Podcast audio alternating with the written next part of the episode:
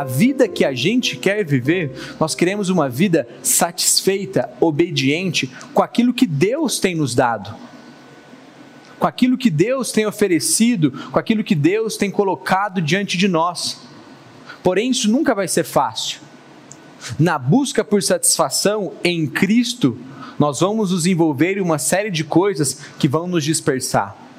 Nós vamos lidar com o nosso coração, como o pastor André gosta de dizer, com um pulso levantado contra Deus, a todo tempo tentando reivindicar um direito que não é teu, um direito que Deus não lhe deu.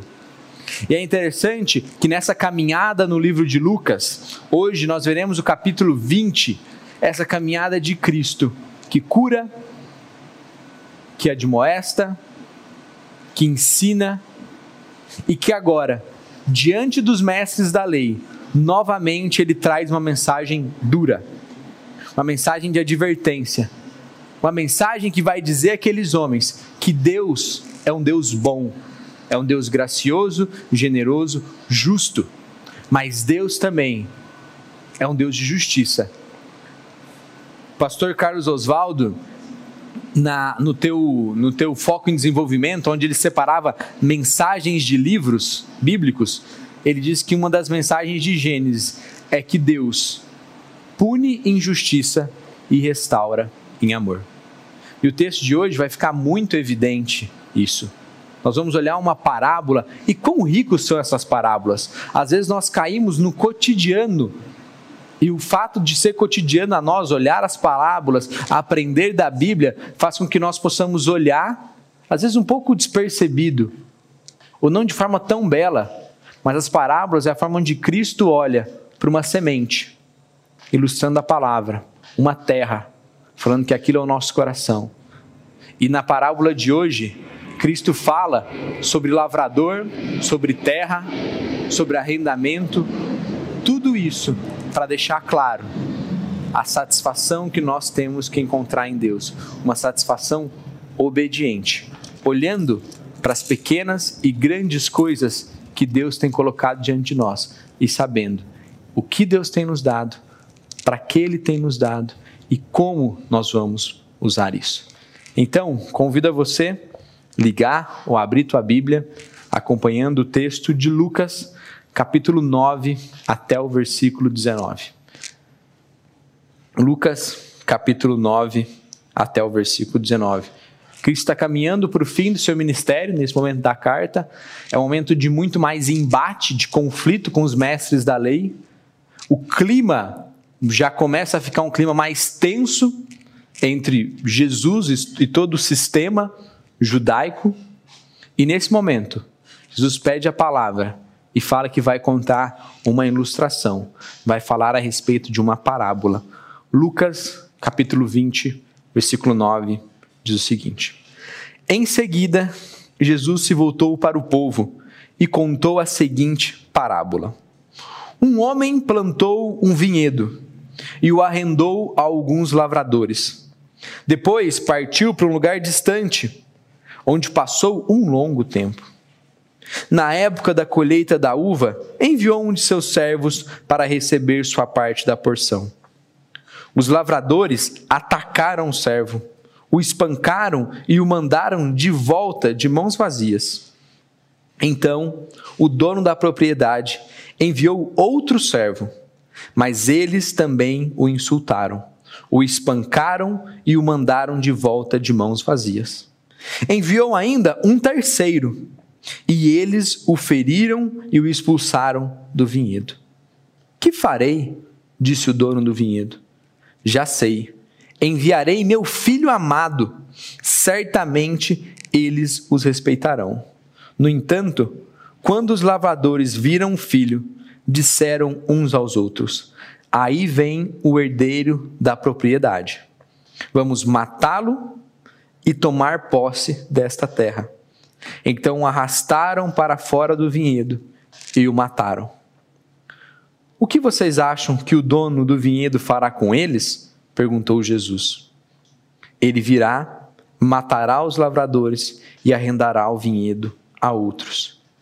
Que isso jamais aconteça, disseram os que ouviam.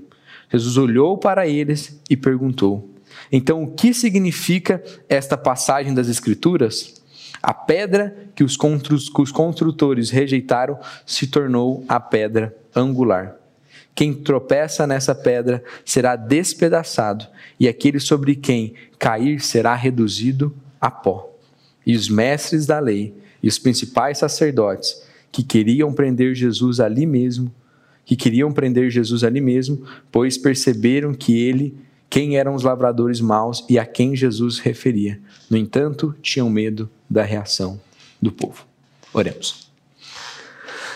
Senhor, nós somos gratos. Somos gratos por quem o Senhor é, somos gratos pela tua palavra, somos gratos porque o Senhor ministra as nossas vidas e pedimos que o Senhor continue graciosamente ministrando ao nosso coração ao meu coração, aos corações dos meus irmãos e das minhas irmãs que acompanham esse culto, que a tua palavra continue, Deus, falando aos nossos corações.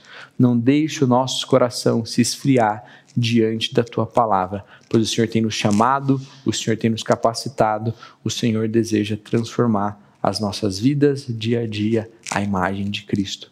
É o que pedimos em Cristo. Amém. Antes de entrarmos nos detalhes ou na mensagem final que toda essa parábola tem a dizer, os dois primeiros versículos são muito ricos, porque eles falam a respeito do objetivo do que iria acontecer. O primeiro, ele fala que um homem plantou um vinhedo. E olhando claramente, se você acompanhou bem a leitura comigo, é claro que esse homem é Deus um homem plantou um vinhedo. E essa é a figura do próprio Deus que Cristo está dizendo.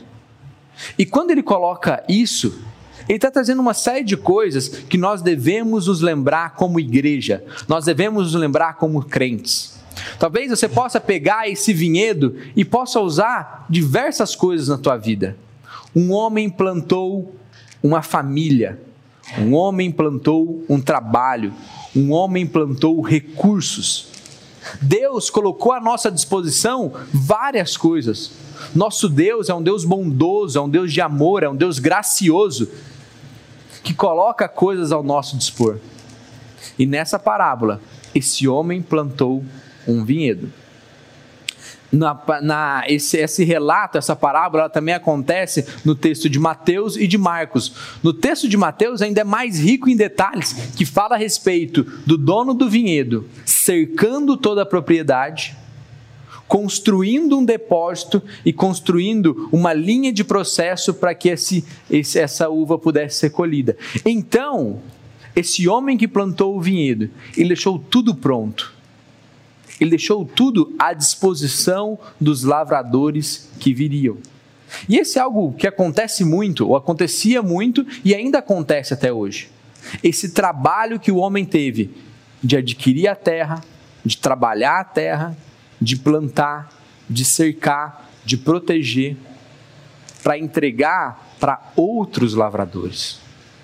Então, de Cristo, no começo dessa parábola, deixa muito claro esse poder de criação, essa autoridade de Deus sobre as nossas vidas.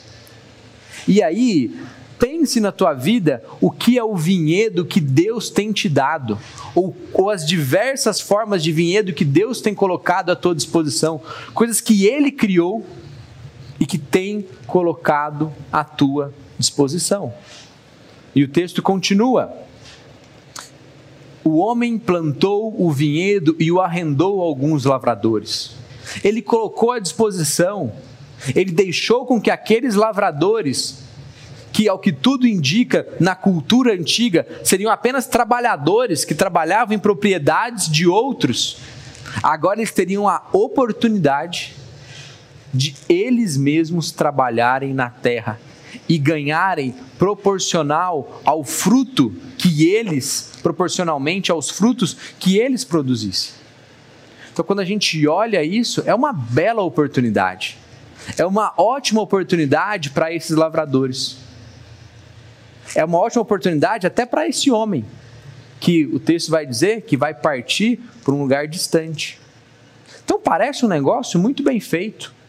As duas partes vão ganhar, há um consentimento, há um benefício mútuo, há um consentimento, e esse homem decide, entrega a renda, deixa à disposição desses lavradores e vai para um lugar distante.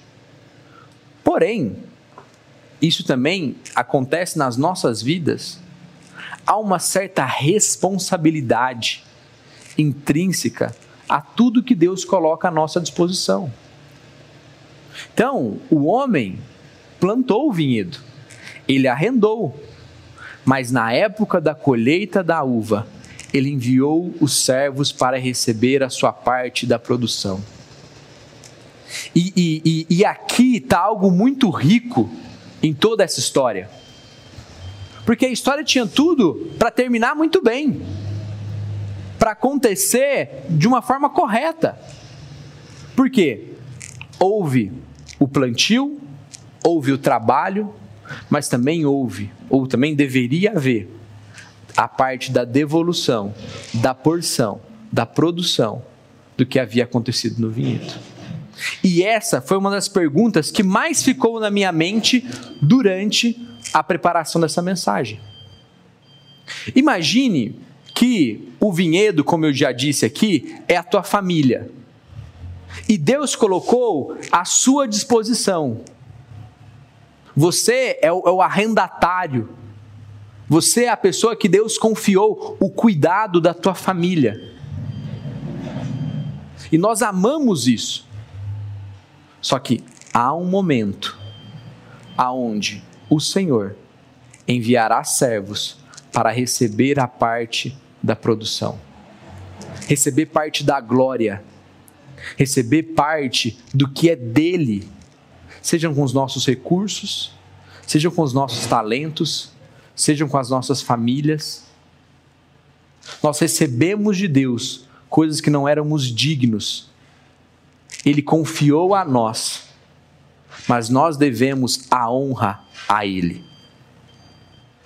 O texto está claramente falando do relacionamento entre Deus e Israel, mas que também é facilmente colocado diante da nossa salvação. Se já usamos o exemplo de família, vamos usar o exemplo da salvação. É algo concedido a Deus por a nós. Nós temos obrigação ou a responsabilidade de cuidar o desenvolver da sua salvação, como Paulo nos coloca, mas há um momento aonde o servo vai receber em nome de Deus parte que lhe é devida da produção. E na história, vários homens e mulheres têm testemunhos belíssimos de homens e mulheres que se comprometeram e devolveram ao Senhor, ou honraram ao Senhor, cumpriram o combinado e devolveu parte da produção ao dono do vinhedo. Deixou claro que isso não é meu. Isso o Senhor colocou à disposição. Mas o nosso coração insistentemente vai lutar muito com isso.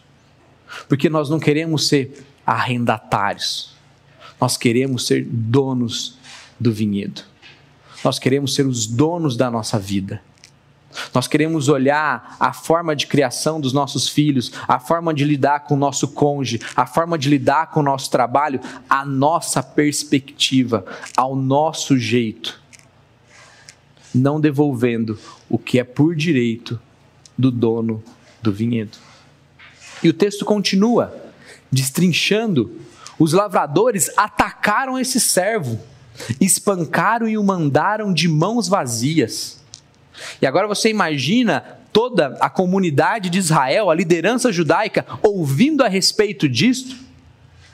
Me fez lembrar claramente do exemplo de Estevão, antes de ser apedrejado, quando pedindo Estevão, você tem algo a falar em sua defesa? Ele fala sim, eu quero dizer algo em minha defesa. Mas ele não vai fazer uma defesa da pessoa dele. Ele vai falar sobre a história de Israel como os profetas foram maltratados, como a dureza de coração dominou um povo, e que isso culminou até a morte de Cristo. Nós vimos Cristo contando essa parábola e agora deixando claro que o dono do vinhedo, o próprio Deus, é um Deus paciente. Os lavadores atacaram o servo, espancaram e o mandaram de volta de mãos vazias. Então o dono da propriedade enviou outro servo. Ele enviou mais uma vez. Ele já tinha, mesmo naquele momento, recursos legais suficientes para tirar os lavradores e adquirir a terra. Os lavradores tinham até à sua disposição uma lei que dizia que se eles não colhessem, se não houvesse fruto, eles não deveriam pagar a parte combinada do arrendamento. Porém, o texto não nos diz que não foi um ano onde não houve produção. Muito pelo contrário, onde o próprio dono pede que seu servo vá buscar a parte que é dele por direito. Mas os lavradores maus não querem entregar o que é de direito. Os lavradores maus não querem ser lavradores, eles querem ser os donos do vinhedo. Eles querem algo que Deus não os deu. E quantas vezes, meu irmão e minha irmã, nós fazemos isso? Quantas vezes Deus coloca as coisas diante de nós e nós olhamos para aquilo, aquilo toma o nosso coração. E na hora de render a Deus a honra, a glória necessária, nós não o damos. Um outro exemplo, o uso do tempo. O Senhor nos dá 24 horas por dia. Ele é o dono do tempo. Ele nos dá 24 horas todos os dias nós arrendamos esse tempo dele, nós não somos capazes de criar tempo. A vi, nossa vida está medida por ele. Mas nós olhamos o pouco da nossa vida e queremos usá-la ao nosso bel prazer. E não reconhecer o fôlego de vida que foi soprado em nós. E não reconhecer a dádiva do nascimento que Deus nos deu, render glórias a Ele e viver uma vida do jeito correto, viver uma vida conforme Deus deseja. E os lavadores maus, eles estão cegos pelo desejo de serem donos, pelo desejo de poder, pelo pulso levantado contra o Senhor. Então, pela terceira vez acontece de novo. Enviou ainda um terceiro e eles o feriram e o expulsaram do vinhedo. Até que chega o ponto aonde o dono da propriedade, o próprio Deus, ilustrado por Cristo, que farei? O que eu vou fazer? E as parábolas, elas são ricas, porque elas contam histórias e elas levam argumentos ao exagero. Coisas que eu tenho certeza que nem eu nem você faríamos era agora enviar o nosso filho para lá. Mas o dono do vinhedo, o próprio Deus, decide, mesmo com um povo de coração duro, mesmo a lavradores maus, mesmo a lavradores que já tiveram três oportunidades de devolver aquilo que era por direito do Senhor da lavoura. Ele diz: Que farei? disse o dono do vinhedo.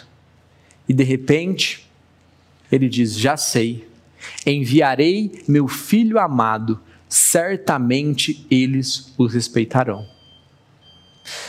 E algo que é fantástico, que é belo nessa parábola, porque os servos, olhando agora o que Cristo está fazendo com os líderes judaicos, os servos já passaram, os profetas já anunciaram os profetas já foram até lá e já pediram a esse povo a parte que é por direito do Senhor, a honra, a glória, a obediência que era necessária. E agora eles estão diante do próprio filho, do próprio herdeiro do vinhedo, olhando para esses lavradores maus e falando: deem a parte do meu pai. No entanto, quando os lavradores viram os filhos, o filho, eles disseram uns aos outros: Aí vem o herdeiro da propriedade. Vamos matá-lo e tomar posse desta terra. Alguns comentaristas dizem que o que Cristo está querendo dizer é que esses lavradores compreenderam ou entenderam: o pai morreu. O dono da propriedade que negociou conosco morreu. Ele mandou servos, ele agora manda o filho, manda o herdeiro, mas se ele não veio, é porque ele não está mais vivo. E agora, nós temos a oportunidade, porque se nós tirarmos o filho do jogo, se nós eliminarmos o filho, se nós eliminarmos o herdeiro, a terra é nossa por direito. Quanta coisa para ser o dono, quanta coisa para ter um comando, tanta coisa por esse desejo do nosso coração de tomar as rédeas de tudo, de olhar para a nossa vida e ter aquilo que Deus não nos deu. Se nós voltarmos lá no Éden, é uma história muito parecida.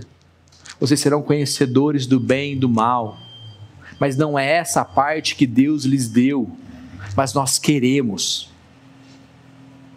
E aí nós conhecemos a história. O mesmo acontecendo aqui. O próprio filho vai, então o arrastaram para fora do vinhedo e o mataram. O nosso coração, ele não mede as consequências quando ele está tomado pelo pecado, quando ele está cego, quando ele já está obstinado, quando ele está entregue à mentira, quando ele está entregue ao desejo, quando ele está entregue à vaidade ou à sede de poder. Ele é capaz do que for necessário. Por isso, nunca subestime a minha capacidade e a tua capacidade de fazer maldade. Nunca subestime a minha capacidade e a sua capacidade de olhar o vinhedo e achar que ele é nosso. De olhar os recursos e achar que eles só vão servir às nossas vaidades, aos nossos prazeres. De olhar a vida e achar que no final de tudo o que importa é nós termos o vinhedo para nós. E aí, Cristo, para fechar essa história, ele diz: O que vocês acham que o dono do vinhedo fará com eles?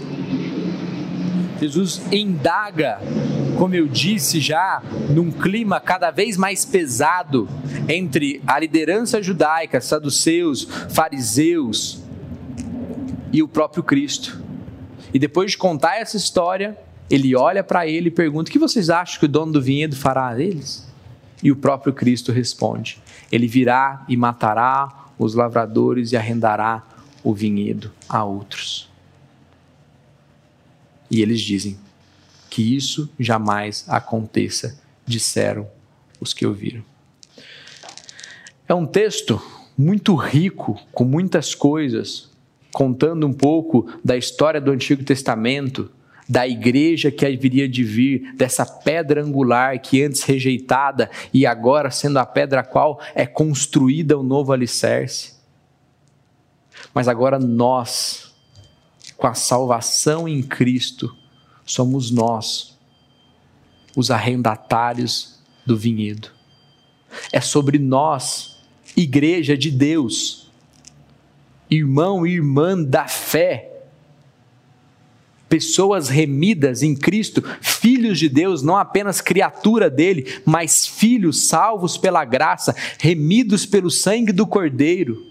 O castigo que nos trouxe a paz, estando sobre ele, é sobre nós que recai a responsabilidade, o privilégio do Criador ter nos dado a salvação. Mas quem tropeçar nessa pedra será despedaçado, e aquele quem sobre ela cair será reduzido ao pó. E aqui tem algo fantástico, porque as parábolas geravam várias perguntas.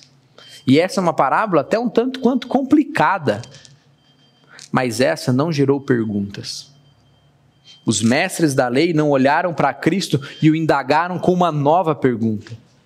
Mas os mestres da lei e os principais sacerdotes que queriam prender Jesus ali mesmo, pois eles perceberam que eram os lavradores maus a quem Jesus se referia. E como é o nosso coração quando nós chegamos nesse momento? Como é o teu, como é o meu coração quando nós percebemos que em áreas da nossa vida, ou com a nossa salvação em Cristo, nós somos lavradores maus, que não temos usado, que não temos usado de forma correta o que Deus tem colocado diante de nós, a boa mordomia que Deus nos pede. Nós queremos atacar o Cristo, nós queremos subverter os padrões, nós queremos diminuir a moralidade, nós queremos diminuir o que Deus tem para nós, nós queremos diminuir o próprio Cristo, ou nós queremos nos arrepender, ou nós queremos nos comprometer a uma mudança de vida, a uma reconciliação com Cristo. E aqueles homens que eram os lavradores maus e tiveram desejo de matar Cristo naquele momento, não fizeram nada porque temeram a reação do povo. Mas no momento certo, eles fizeram, porque o coração deles já haviam tomado a decisão. Pelo desejo de ter, de possuir algo que Deus não lhes deu. O desejo de ser igual a Deus, ou o desejo de não submeter, não submeter-se aos decretos de Deus para a nossa vida. É uma história linda, mas que diante de nós, nós paramos aqui. O povo de Israel já viveu todo esse processo. Eles já mataram Cristo. Mas a graça de Deus em Cristo Jesus fez a história do seguinte: o Senhor plantou uma igreja no mundo, arrendou a homens e mulheres gentios de toda a história mas o Senhor enviou servos. O Senhor os enviou ao mundo para receberem parte da produção. O Senhor olha para mim, para você hoje, e nos pede: aonde está a minha parte na tua vida? Aonde está a minha parte na tua salvação? Aonde está a minha parte no teu trabalho? Aonde está a minha parte nos teus recursos? E nós, por vezes, nos confundimos, porque quando nós falamos parte, nós estamos falando que é um pouquinho de Deus e o resto é nosso. Mas nós também, quando falamos que é tudo de Deus, também nós generalizamos tanto que quase nada é dele. Por isso, se hoje o servo ou o próprio filho te perguntasse: Eu posso buscar as uvas do meu pai? Qual seria a nossa resposta? qual seria a atitude do nosso coração diante de um Deus que nós vamos cantar é profundo, é imenso, mas nos cobre. É furioso, é poderoso, mas nos abraça, que não cabe em lugar nenhum, mas mora nos nossos corações. E nós, como servos obedientes, como bons lavradores, que o nosso coração se renda a Cristo e nós possamos falar: Senhor, a vida que a gente quer viver é a vida que agrada ao Senhor. A vida que a gente quer viver é a vida que entende quem nós somos, o que Deus nos deu e o que Deus não nos deu. É a vida que absorve os padrões de Deus para a nossa vida, mesmo sendo difícil. Mas sabendo que a graça, que todo esse processo é o que nos capacita. É Ele que nos incentiva a devolver o que é por direito do dono da vinha. O meu desejo é que o meu coração continue ardendo e que eu diariamente possa fazer essa pergunta: Senhor, eu tenho lhe dado o que é teu nas áreas que o Senhor tem me dado coisas. Os meus talentos, minha família, os meus recursos, as oportunidades, o trabalho, Senhor, tudo que o Senhor tem me dado, a salvação em Cristo nós temos dado ao Senhor aquilo que é teu. Pense na tua vida.